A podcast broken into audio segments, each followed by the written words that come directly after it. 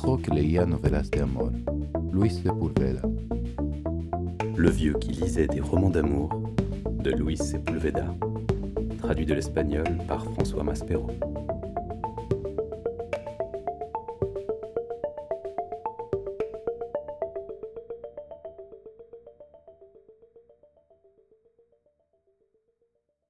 Le déluge survint avec les premières ombres du soir, et en quelques minutes, il devint impossible de voir plus loin que l'extrémité de son bras tendu. Le vieux se coucha dans son hamac en attendant le sommeil, bercé par la rumeur violente et monocorde de l'eau omniprésente. Antonio José Bolivar dormait peu. Jamais plus de cinq heures par nuit et de deux heures de sieste. Le reste de son temps, il le consacrait à lire les romans, à divaguer sur les mystères de l'amour et à imaginer les lieux où se passaient ces histoires. En lisant les noms de Paris, Londres ou Genève, il devait faire un énorme effort de concentration pour se les représenter.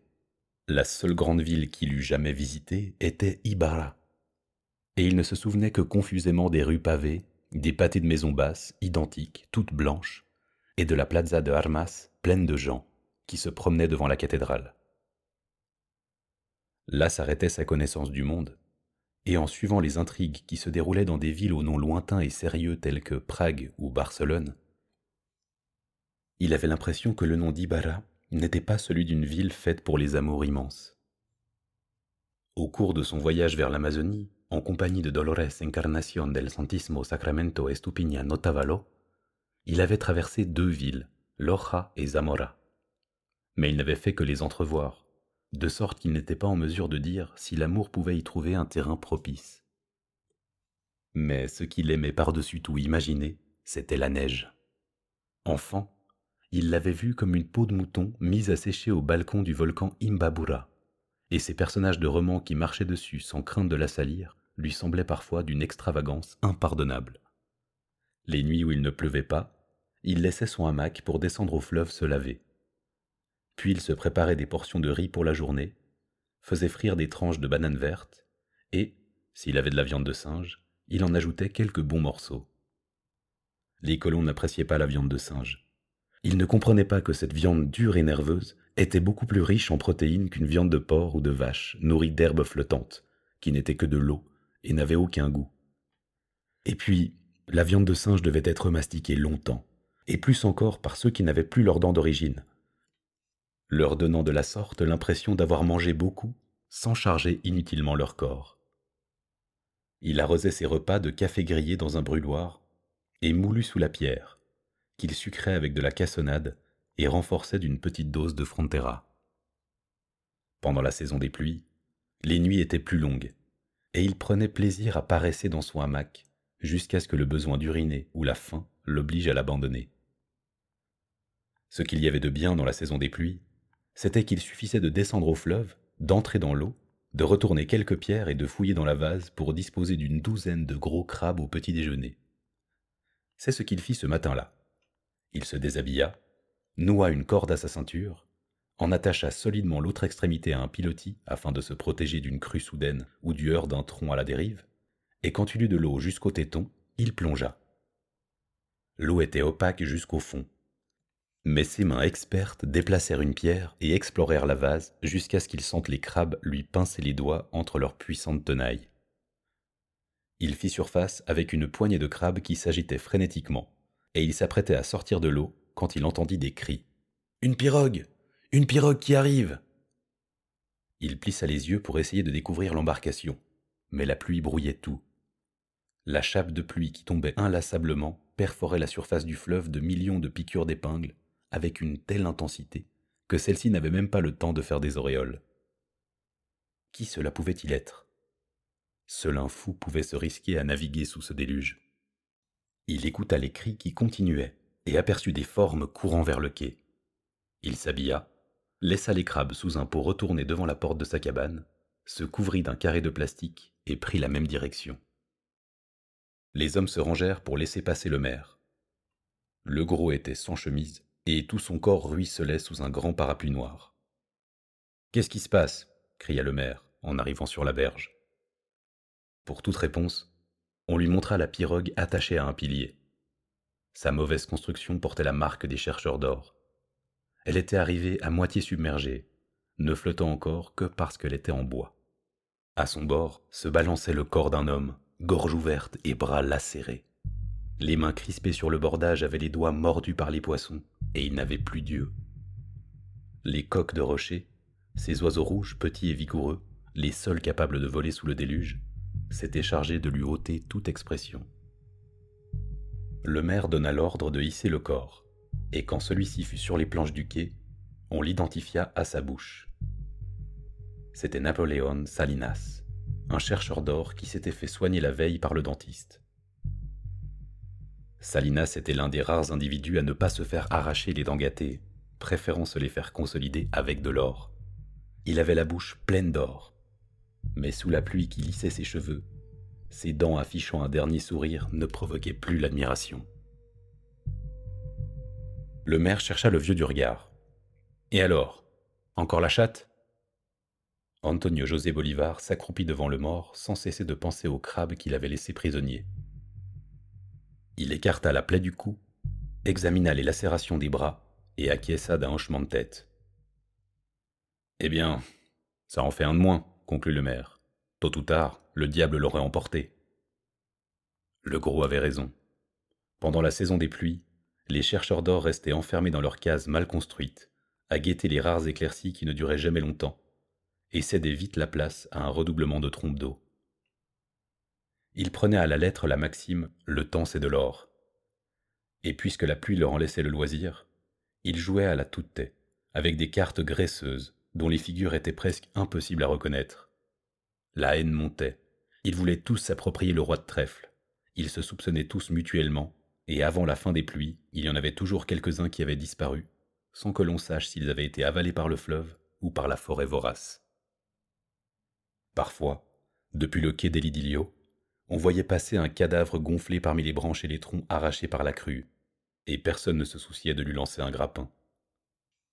Napoléon Salinas avait la tête qui pendait, et seuls ses bras déchiquetés indiquaient qu'il avait cherché à se défendre.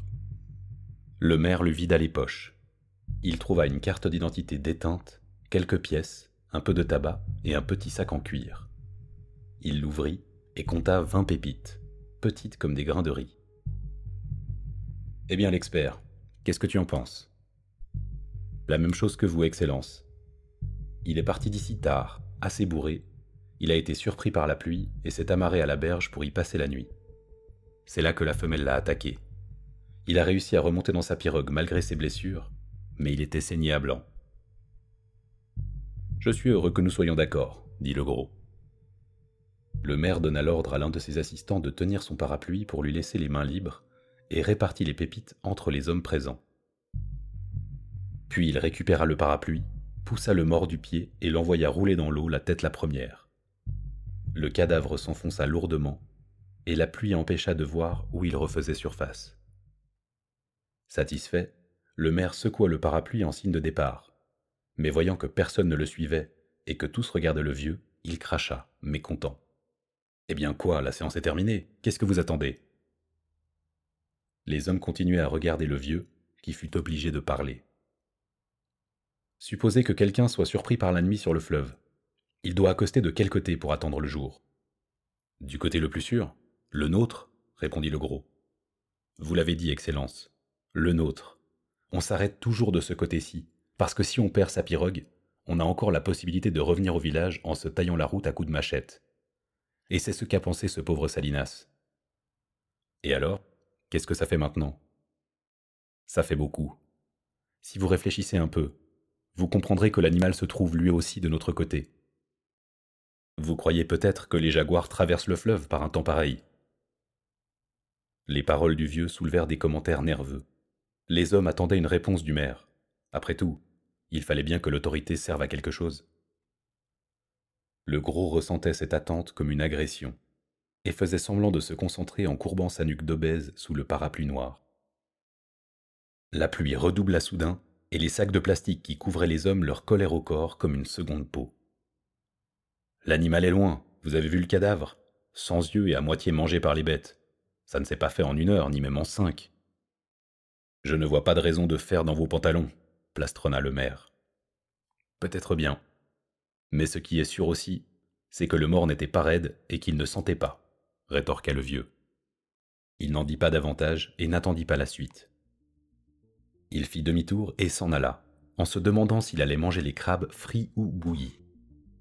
Tout en rentrant chez lui, il put voir à travers les nappes d'eau la silhouette solitaire et obèse du maire sous son parapluie, comme un champignon énorme et sombre qui aurait soudain poussé sur les planches du quai.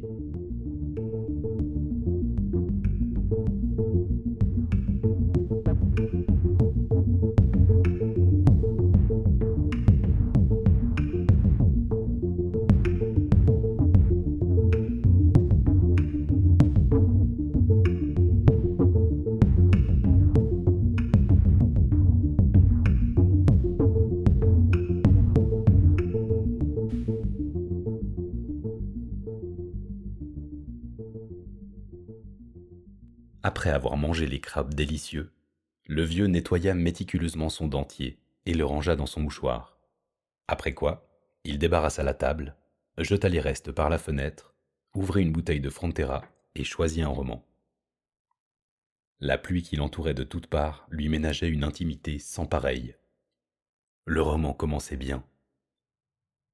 Paul lui donna un baiser ardent pendant que le gondolier complice des aventures de son ami faisait semblant de regarder ailleurs et que la gondole, garnie de coussins moelleux, glissait paisiblement sur les canaux vénitiens. Il lut la phrase à haute voix, plusieurs fois. Qu'est-ce que ça peut bien être, des gondoles? Ça glissait sur des canaux. Il devait s'agir de barques ou de pirogues. Quant à Paul, il était clair que ce n'était pas un individu recommandable, puisqu'il donnait un baiser ardent à la jeune fille en présence d'un ami, complice de surcroît. Ce début lui plaisait. Il était reconnaissant à l'auteur de désigner les méchants dès le départ. De cette manière, on évitait les malentendus et les sympathies non méritées. Restait le baiser. Quoi déjà? Ardent. Comment est-ce qu'on pouvait faire ça? Il se souvenait des rares fois où il avait donné un baiser à Dolores Encarnación del Santismo Sacramento Estupiniano Tavalo.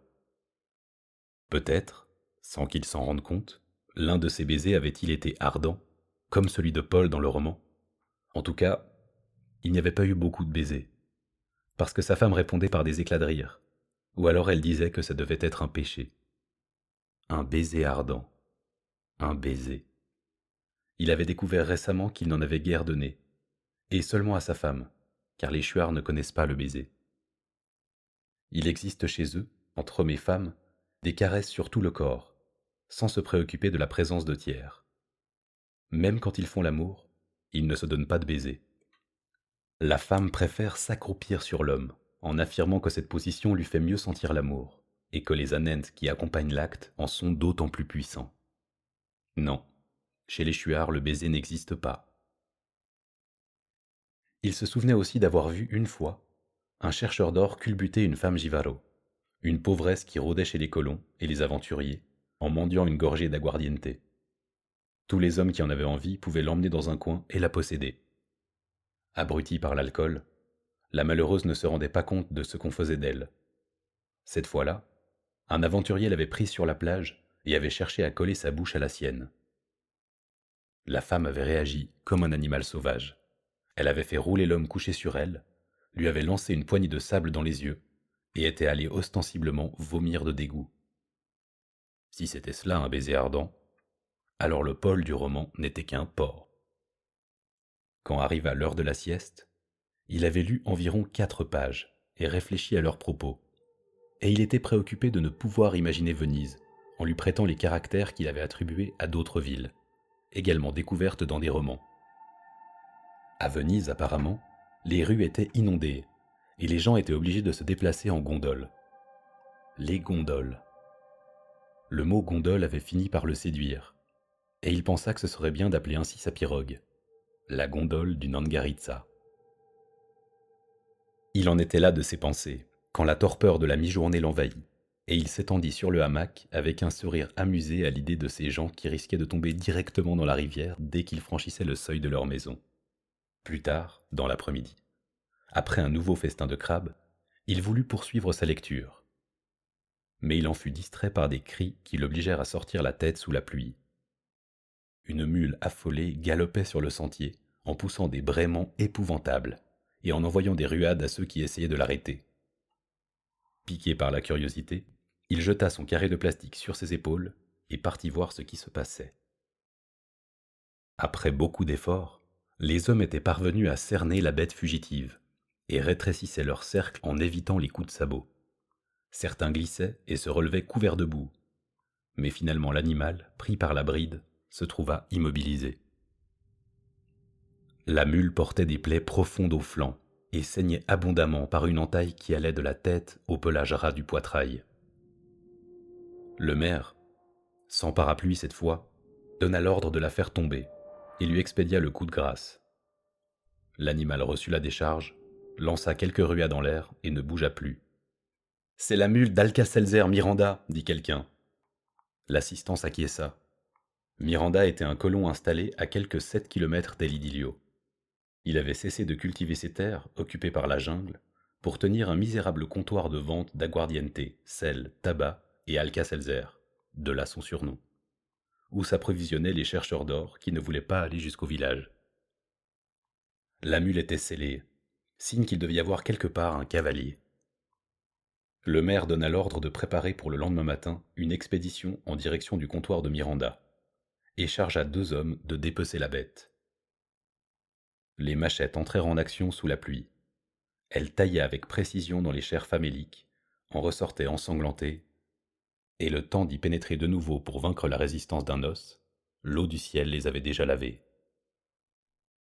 La viande ainsi découpée fut portée sous le porche de la mairie, où le gros la distribua aux personnes présentes.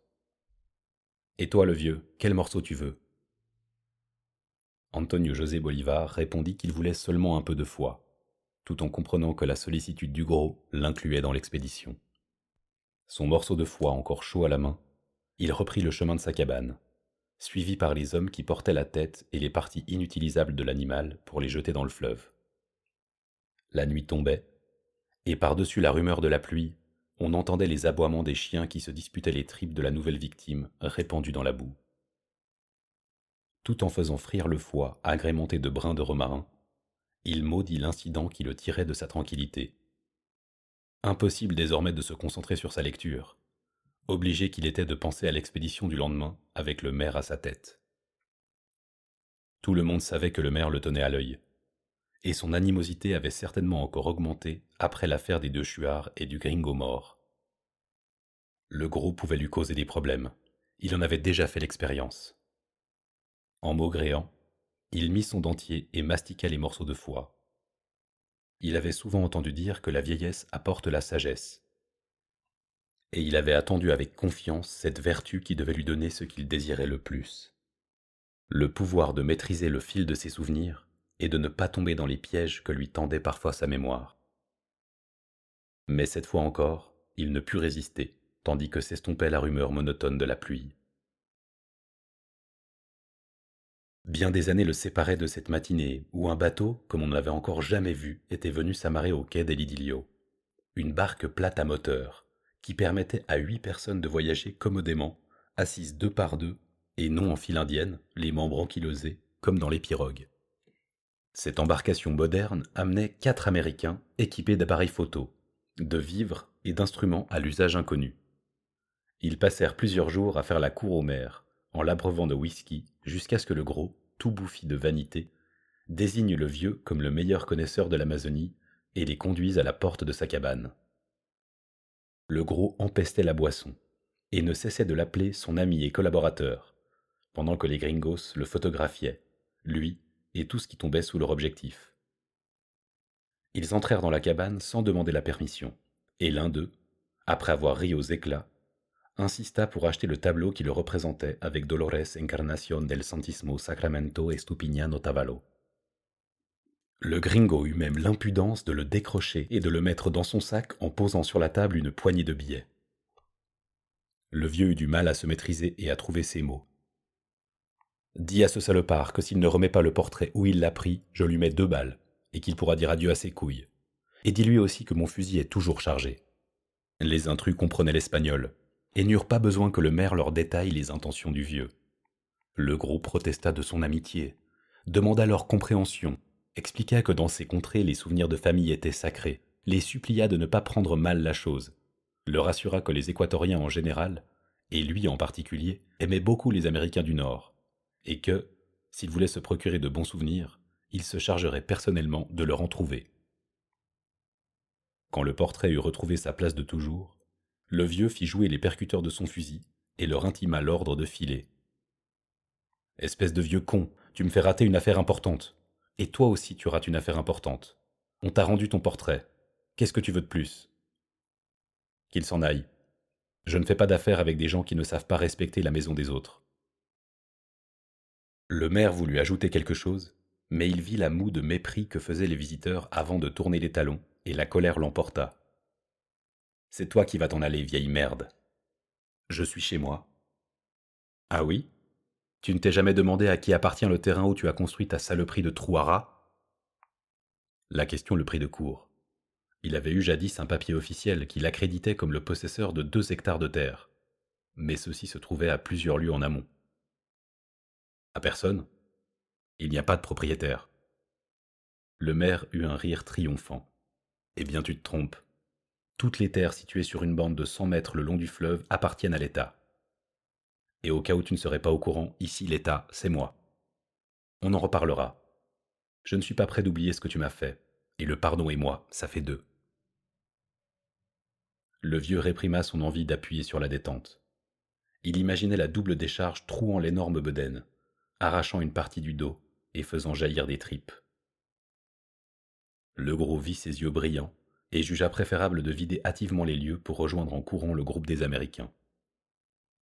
Le lendemain, quand la vedette s'éloigna du quai, elle comptait des passagers supplémentaires, un colon et un givaro recommandés par le maire pour leur bonne connaissance de la forêt. Antonio José Bolivar Proagno attendit la visite du gros, le fusil prêt. Mais le gros restait à distance de la cabane. En revanche, il reçut la visite d'Onesen Salmundio, un octogénaire natif de Vilcabamba, qui lui témoignait de l'amitié à cause de leurs origines montagnardes communes. Qu'est-ce qui se passe, Païs? demanda Onesen en le saluant. Rien, Païs. Et vous, qu'est-ce qui vous amène J'ai appris des choses, Païs la limace est venue me demander d'accompagner les gringos dans la jungle. J'ai eu du mal à le convaincre qu'à mon âge, je les mènerais pas loin. Il fallait entendre les compliments qu'il m'a faits, la limace. Il n'arrêtait pas de me répéter combien les gringos seraient heureux de m'avoir, vu que j'ai moi-même un nom de gringo. Comment ça, Païs? Eh oui, Onesen, c'est le nom d'un saint des gringos. Il est écrit sur leur pièce de monnaie. Ça s'écrit en deux mots, avec un T à la fin. One cent. Quelque chose me dit que vous n'êtes pas venu me voir pour me parler de votre nom, Païs. C'est vrai, je suis venu vous dire de faire attention. La limace vous a pris en grippe. Il a demandé devant moi aux gringos d'aller voir, en rentrant, le commissaire d'Eldorado, pour qu'il envoie deux gardes ruraux. Il veut vous expulser de chez vous, Païs. J'ai assez de munitions pour les recevoir tous, affirma-t-il sans conviction. Et les nuits suivantes, il ne parvint pas à dormir. Le remède contre l'insomnie arriva une semaine plus tard, avec le retour de la barque à fond plat. Son accostage manqua d'élégance. Elle vint heurter les pilotis du quai et personne ne se préoccupa du déchargement. Elle ne ramenait que trois Américains qui, dès qu'ils furent à terre, partirent en courant à la recherche du maire. Peu de temps après, il reçut la visite du gros qui venait faire la paix. Écoute, entre chrétiens, on parle, et on finit toujours par s'entendre. Ce que je t'ai dit est vrai. Ta maison est construite sur un terrain de l'État, et tu n'as pas le droit de rester ici. Je devrais même t'arrêter pour occupation illégale. Mais on est amis. Aussi vrai qu'on dit qu'une main lave l'autre et que les deux lavent le cul, on doit s'entraider. Et qu'est-ce que vous voulez maintenant? D'abord, que tu m'écoutes. Je vais te raconter ce qui est arrivé. Dès le deuxième bivouac, le givaro a filé avec des bouteilles de whisky. Tu connais les sauvages. Ils pensent qu'à voler. Le colon leur a dit que ça n'avait pas d'importance. Les gringos voulaient s'enfoncer très loin pour photographier les chuards. Je ne sais pas ce qui leur plaît tellement chez ces Indiens tout nus. En tout cas, le colon les a guidés sans problème jusqu'au contrefort de Yakwambi. Et ils disent que c'est là que les singes les ont attaqués. J'ai pas tout compris. Parce qu'ils sont complètement hystériques et qu'ils causent tous les trois à la fois. Ils disent que les singes ont tué le colon et un des leurs. J'arrive pas à y croire. Depuis quand est-ce que les Wistiti tuent des hommes? Avec une gifle, on en envoie valser une douzaine. Pour moi, c'est les Givaros. Qu'est-ce que tu en penses? Vous savez bien que les Chuars évitent les histoires. Les Gringos n'en ont certainement pas vu un seul. Si, comme ils le disent, le colon les a conduits jusqu'au pied du Yakwambi, il faut que vous sachiez aussi que les Chuars n'y vivent plus depuis longtemps. Et sachez encore que les singes attaquent. C'est vrai qu'ils sont petits, mais à mille, ils sont capables de dépecer un cheval. Je n'y comprends rien. Les gringos ne chassaient pas, ils n'avaient même pas d'armes. Il y a trop de choses que vous ne comprenez pas. Moi j'ai des années de jungle. Écoutez. Vous savez comment font les chuards quand ils entrent sur le territoire des singes? D'abord, ils ôtent toute leur parure. Ils ne portent rien qui peut attirer leur curiosité. Et ils noircissent leurs machettes avec de la suie de palme brûlée. Vous vous rendez compte? Avec leurs appareils photo, leurs montres, leurs chaînes en argent, leurs boucles de ceinture, leurs couteaux, les gringos ont tout fait pour provoquer la curiosité des singes. Je connais la région, et je connais leur comportement. Je peux vous dire que si vous oubliez un détail, si vous avez sur vous la moindre chose qui attire la curiosité d'un Wistiti, et s'il descend de son arbre pour vous le prendre, vous avez intérêt à le laisser faire. Si vous résistez, le Wistiti se met à hurler, et en quelques secondes, des centaines de milliers de petits démons poilus et furieux vous dégringolent du ciel. Le gros écoutait en épongeant sa transpiration. Je te crois. Mais tout ça, c'est de ta faute, parce que tu as refusé de les accompagner, de leur servir de guide. Avec toi, il ne se serait rien passé. Et ils avaient une lettre de recommandation du gouverneur. Je suis dans la merde jusqu'au cou, et il faut que tu m'aides à en sortir. Ils ne m'auraient pas écouté. Les gringos savent toujours tout. Mais vous ne m'avez toujours pas dit ce que vous voulez de moi. Le maire sortit de sa poche revolver un flacon de whisky et lui en offrit une gorgée. Le vieux accepta, rien que pour en connaître le goût, et tout de suite il eut honte de sa curiosité de Wistiti. Il demande quelqu'un pour aller ramasser les restes de leurs compagnons. Je te jure qu'ils sont prêts à payer un bon prix pour ça, et tu es le seul à pouvoir le faire. D'accord, mais je ne veux pas être mêlé à vos affaires. Je vous ramène ce qui reste du gringo, et vous, vous me laissez tranquille. Bien sûr, vieux. Je te disais bien qu'entre chrétiens, on parle, et on finit toujours par s'entendre. Il n'eut pas de grands efforts à faire pour retrouver l'endroit où les gringos avaient passé leur première nuit. Puis il se tailla à coups de machette un chemin jusqu'au Yakwambi, dans la forêt haute, riche en fruits sylvestres, territoire de nombreuses colonies de singes. Là, il n'eut même pas besoin de chercher les traces. Dans leur fuite, les Américains avaient abandonné une telle quantité d'objets qu'il lui suffit de les suivre pour trouver les restes du malheureux. Il repéra d'abord le colon. Il le reconnut à son crâne sans dents. L'Américain gisait quelques mètres plus loin. Les fourmis avaient fait un travail impeccable et n'avaient laissé que les os, nets, pareils à de la craie. Elles étaient en train de terminer le squelette.